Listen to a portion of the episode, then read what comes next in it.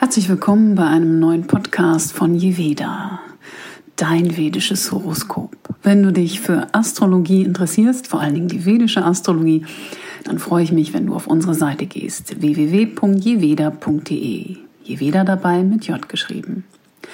Oder du besuchst uns, falls du dich für Yoga interessierst, unter www.yamida.de. Yamida mit Y geschrieben, wie Yoga. Aber nun genug zu den einzelnen Weblinks und Seiten, viel mehr zum neuen Thema. Es geht um Zeitlinien und Impulse. Drei Impulse kommen in jedem Lebewesen zum Ausdruck.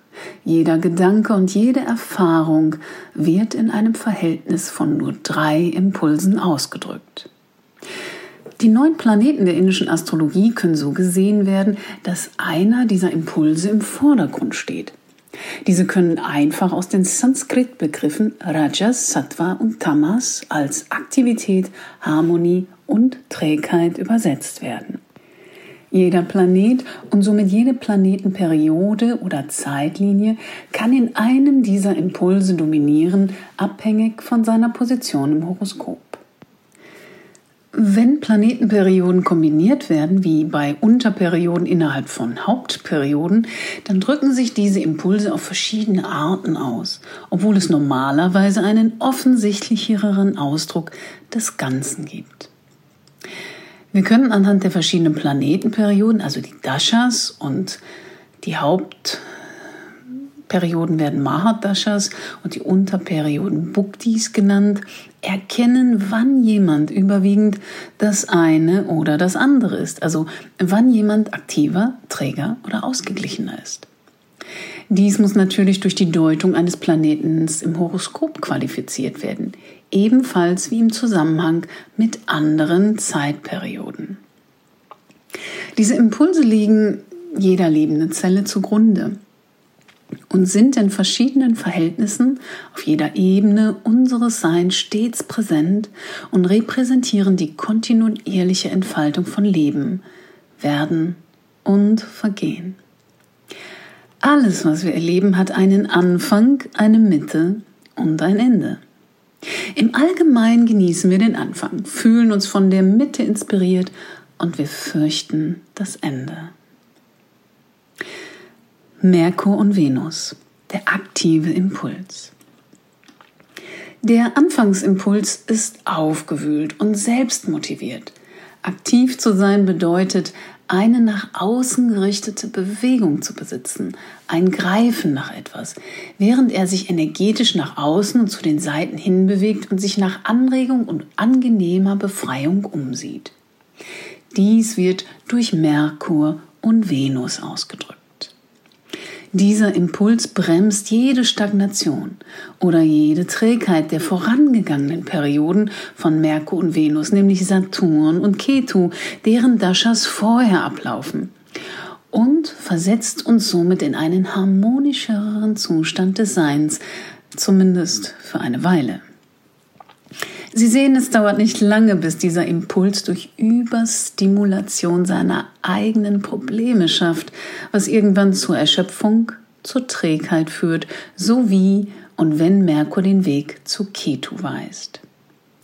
Es kann aber auch genutzt werden, um die Stagnation gerade genug aufzubrechen, um in einen ausgeglicheneren und inspirierteren Seinszustand zu gelangen, wenn die Sonnenperiode einer Venusperiode folgt. Sonne, Mond und Jupiter. Der harmonische Impuls. Sonne, Mond und Jupiter erheben uns, das heißt, solange sie nicht von anderen Impulsen in unserem Horoskop behindert werden. Selbst dann besteht das Grundbedürfnis darin, ein Gleichgewicht zu finden. Es ist nur so, dass wir vielleicht Blockaden dazu finden, wenn andere Planeten darauf hinweisen. Jupiter und die leuchtenden Himmelskörper fördern generell Erleuchtung, Klarheit und Inspiration. Dieser Impuls wird durch das Prinzip der Intelligenz ausgedrückt, das eine nach innen und nach oben gerichtete Bewegung hat und die Erweckung und Entwicklung einer höheren Intelligenz bewirkt.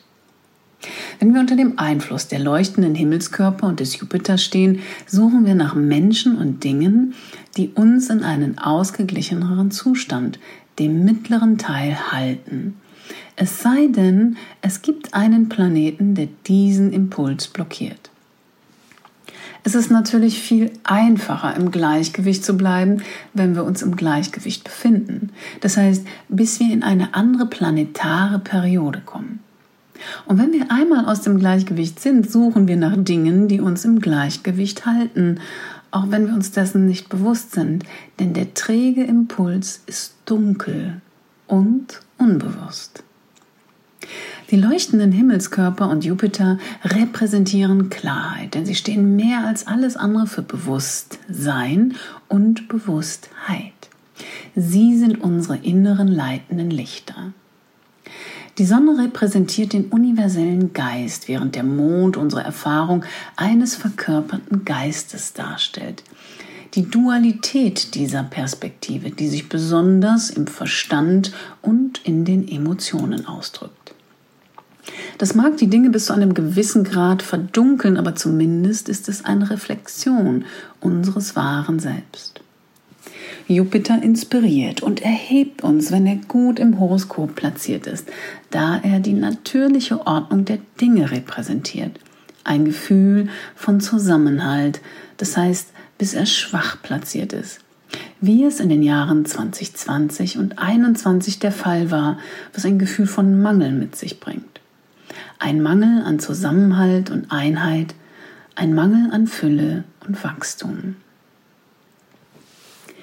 Saturn und Mars und die Mondknoten. Der träge Impuls. Trägheit hat in unseren Kreisen einen schlechten Ruf, meistens aus gutem Grund, genau wie Saturn, Mars und die Knoten. Und weil es mehr dieser planetarischen Impulse gibt als die anderen, kann man verstehen, warum das Leben oft ein Kampf zu sein scheint. Aber wenn wir nicht darauf achten, wofür diese Perioden gut sind, alles ist ja für irgendetwas gut, dann übersehen wir die Ergebnisse negativer Handlungen in der Vergangenheit, die wir jetzt überwinden müssen und die wichtigen Lektionen, die wir daraus lernen können.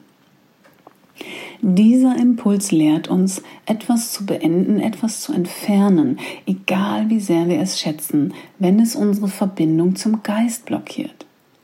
Saturn und Mars können dies sehr offensichtlich tun, während die Knoten Rahu und Ketu dies auf eine Weise tun, die wir oft nicht ergründen können. Dieses Triebhafte wird oft im Verfall und Tod übersetzt, was natürlich stimmt, aber es trifft auch beim Schlaf in Erscheinung. Ohne Schlaf können wir nicht leben. Ohne Tod gibt es kein Leben. Ohne Ruhe, ohne Dinge aus unserem Leben zu entfernen, würden wir unter dem Gewicht all dessen, was wir anhäufen, ersticken. Saturn ist der Müllmann, der kommt und die Anhäufungen wegräumt. Ja, er bringt vielleicht Blockaden hoch, aber er gibt uns die Möglichkeit, sie zu entfernen. Die Blockade kann dabei alles Mögliche sein, aber die Beseitigung führt immer zur gleichen Sache eine Verbindung zu unserem wahren Selbst, das oft unter dem Druck irgendeiner Zumutung verdunkelt wurde. Deshalb werden Sie oft von Menschen hören, die in Saturnperioden zur Spiritualität kommen. Spirituell sind sie nämlich bereit, loszulassen. Der Geist und der Körper können jedoch eine andere, eine eigene Agenda haben. Jemand mag sich in einer Saturn-Hauptperiode in seinem Leben befinden, einer Zeit des spirituellen Loslassens. Aber auf der zweiten und dritten Ebene, die durch den Verstand und den Körper repräsentiert wird, können andere Impulse dominieren, was er möchte und wie er reagiert. Planetenperioden sind ein Sammelsurium vieler Erfahrungsebenen, die, wenn sie kombiniert werden, das wahrhaftigere, komplexere Bild zeigen. Mars ist eine ganz andere Geschichte, denn er erzeugt Trägheit als Folge von Akten der Zerstörung. Diese Zerstörung könnte natürlich die eigenen Blockaden betreffen, wie es im März 2021 der Fall ist, wenn er mit Rahu zusammentrifft. Aber es kann sein, dass wir uns so sehr auf das Ego, den Kampf selbst, das Gewinnen oder Verlieren konzentrieren, dass wir das Gefühl für eine tiefere Kraft in uns verlieren, die nie auftauchen wird, um zu konkurrieren. Saturn und Mars repräsentieren beide das Bedürfnis, das Ego zu schützen. Ja, wir müssen uns auf ganz praktische Weise vor Schaden schützen, wie es die Saturn- und Mars-Perioden darstellen. Aber wenn wir nur damit beschäftigt sind, uns selbst zu schützen, kommen wir nie über diesen trägen Zustand hinaus. Selbst im trägsten aller Zustände können wir hinausreichen und unsere wahre Kraftquelle finden, unser höheres Selbst. Das spiegelt sich so schön im Ohm-Symbol wieder. Die drei Impulse beziehen sich auf die drei Zustände des Seins, nämlich den wachen und aktiven Zustand, den Traumzustand und den Tiefschlafzustand. Selbst im tiefsten Zustand des Tiefschlafes gibt es einen Zugang zu einem Nichtzustand des Seins, des reinen Bewusstseins, dargestellt durch den Punkt oben im Ohm-Symbol. Egal in welchem Seinszustand Sie sich gerade befinden, dieser ist immer verfügbar. Deshalb hört man manchmal von Menschen, die durch die intensivste Dunkelheit in ihrem Leben gehen. Und es erweckt sie, es weckt sie auf. Man muss nicht spirituell sein, um zu erwachen. Es ist nur wahrscheinlich einfacher, sich zurechtzufinden aber es ist auch leicht, sich in einem spirituellen Seinszustand zu verlieren, der eigentlich einer der drei genannten Seinszustände ist, und dabei zu vergessen, dass es noch etwas darüber hinaus gibt. Den Nord- und Südknoten des Mondes, Rahu und Ketu, wird ein Trägerimpuls zugeschrieben, wie im Tiefschlaf. Diese Schattenplaneten verdunkeln das Licht, eine dunkle Qualität, die uns letztlich zur Klarheit führt, so wie ein Rahu-Zyklus zu einem Jupiter-Zyklus führt. Die Knoten bringen die Blockade ans Licht, damit wir sie auflösen können. Konkret? Rahu ist die Blockade und Ketu entfernt sie.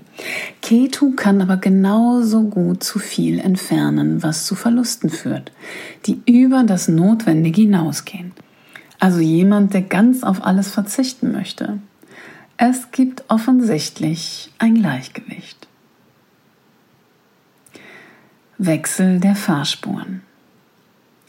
Unsere astrologischen Zeitlinien zeigen uns, welcher Impuls zu einem bestimmten Zeitpunkt dominant ist, basierend auf der Planetenperiode, die wir gerade erleben, ob auf der Ebene der Seele, des Geistes oder des Körpers also der ersten, der zweiten oder der dritten Ebene des Seins. Man kann sich den natürlichen Impuls und die Neigung dieser Planeten ansehen, ebenso wie ihre Position in einem bestimmten Zeichen und mit anderen Planeten, die ihren eigenen Impuls haben. Nach und nach können Sie sich ein Bild davon machen, welcher Impuls dominiert.